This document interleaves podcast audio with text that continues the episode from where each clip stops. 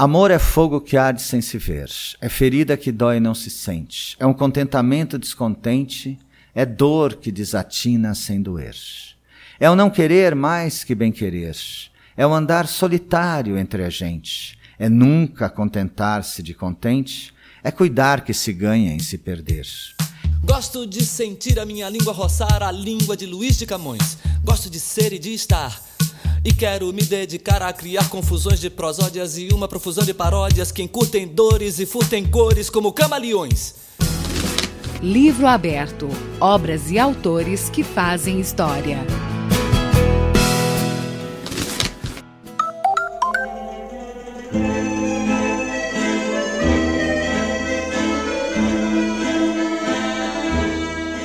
As páginas deste livro aberto são dedicadas aos sonetos de Luís de Camões.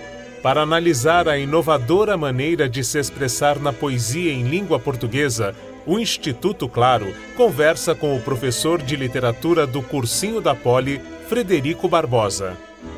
Há muitos estudiosos, e eu acho que estão corretos, que consideram os sonetos de Camões, ou a maior parte deles, como maneiristas. É um estilo que se coloca entre o classicismo e o barroco, ou seja, um estilo em que ainda se trabalha com uma forma, digamos, bastante perfeita, formalizada, sem tanto desespero quanto a arte barroca, mas que já inclui, no caso dos sonetos de Camões, uma certa melancolia, bastante paradoxo, antíteses que são características do coração humano. Então, nesse sentido, a gente pode dizer que os sonetos de Camões tendem a ser, a grande parte deles, é, sonetos maneiristas e não sonetos clássicos propriamente ditos. A grande influência da lírica camoniana é a poesia do italiano Francesco Petrarca. O Petrarca viveu no século XIV, no Trecento italiano, de 1304 a 1374. E foi o Petrarca que desenvolveu a arte do soneto ele dizia que o soneto tinha uma estrutura dialética, correspondendo à estrutura dialética do pensamento criada pelos gregos. Ou seja, o soneto deveria ter tese, antítese e síntese. E por isso ele dividia o soneto em 4, 4 e originalmente 6, que na língua portuguesa virou 4, 4, 3, 3. Mas se você olhar o esquema de rima, você vai perceber que os quartetos têm uma rima e os tercetos têm outra rima que só se completa quando você lê os dois tercetos. Então, basicamente, o soneto camoniano, assim como o petrarquiano, é 446. E o que, é que seria essa síntese? Né? Seria uma terceira realidade, não é ficar em cima do muro, né? mas você construir uma terceira realidade a partir da tese e da antítese. O soneto do Petrarca diz o seguinte, ó. Alma minha gentil, que agora parte, tão cedo deste mundo a outra vida, terá certo no céu grata acolhida, indo habitar sua mais beata parte. Esse soneto foi traduzido pelo Jamil Al-Mansur Haddad. Reparem que ele está falando da musa, no caso do Petrarca Laura, que morreu e que vai habitar a mais beata parte do céu. Então ela morre cedo, não é? tão cedo deste mundo a outra vida, e vai habitar a mais beata parte do céu. Já o Camões transforma essa primeira estrofe no seguinte: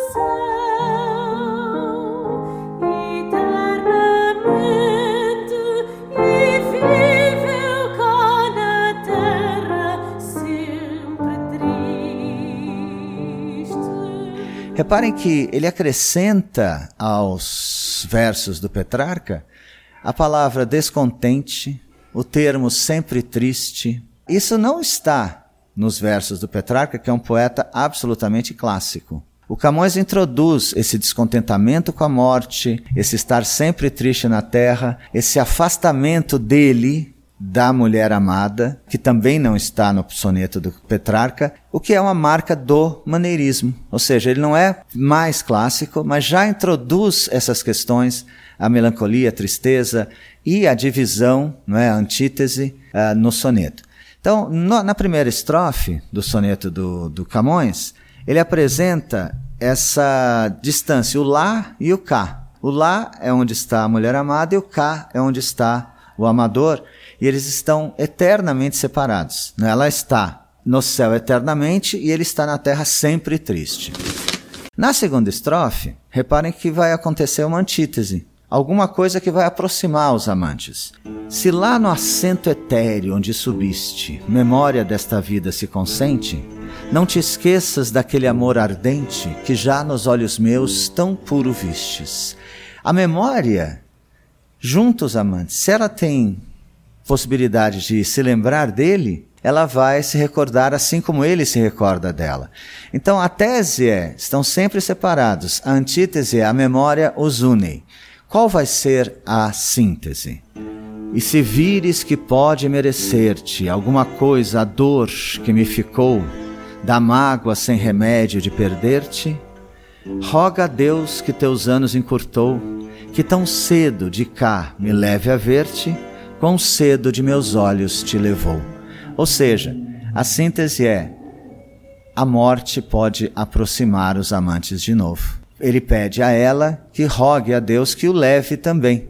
Alguém pode perguntar por que, ele não se mata? Oh, porque se ele, não se, mata, se ele se matar, ele vai para o inferno, segundo os católicos. Acho que é importante esse soneto para a gente demonstrar essa questão antitética e para demonstrar o maneirismo do Camões.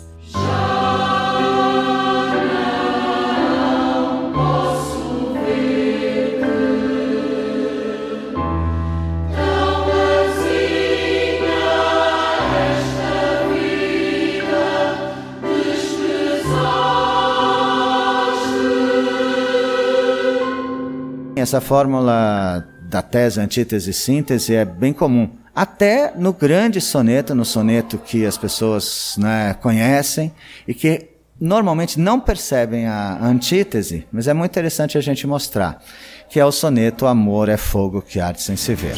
É o não querer mais que bem querer, é solitário andar por entre a gente é um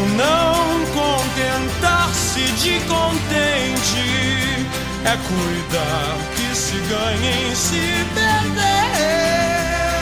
Esse é um soneto em que ele mostra claramente as contradições do amor, não é? O caráter dialético do amor, uh, usando uma série de antíteses, paradoxos, oxímoros, não é?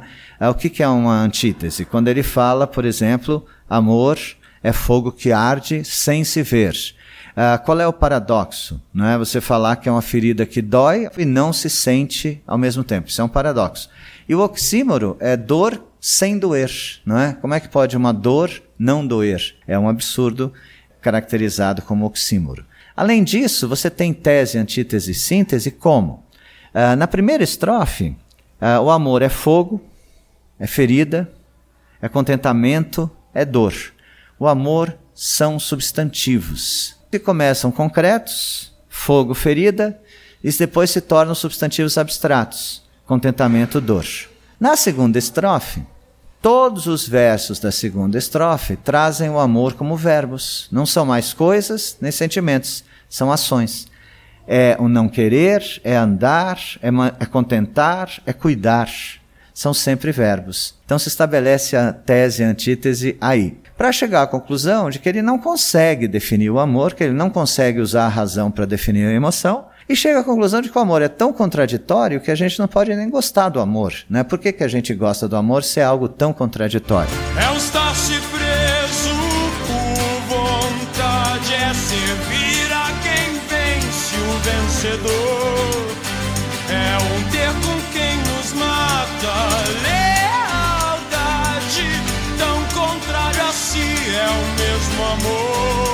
Curiosamente, o Renato Russo, quando fez a canção Monte Castelo, ele gravou isso para mandar para um, uma pessoa pela qual ele estava apaixonado na Itália.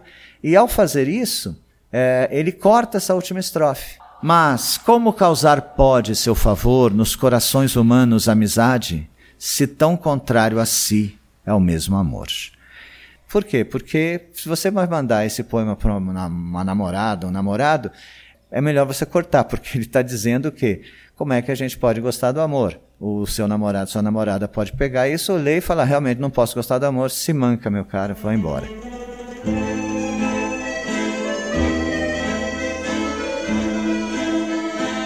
No blog do professor, você encontra todos os 20 sonetos selecionados como leitura obrigatória do vestibular da Unicamp, além de comentários e algumas questões que caíram em exames anteriores. O link para acessar esse conteúdo está no texto que acompanha este áudio. O convite é para que você leia e entenda por que Camões revolucionou a poesia em língua portuguesa. Com apoio de produção de Daniel Greco, Marcelo Abud para o livro aberto do Instituto Claro.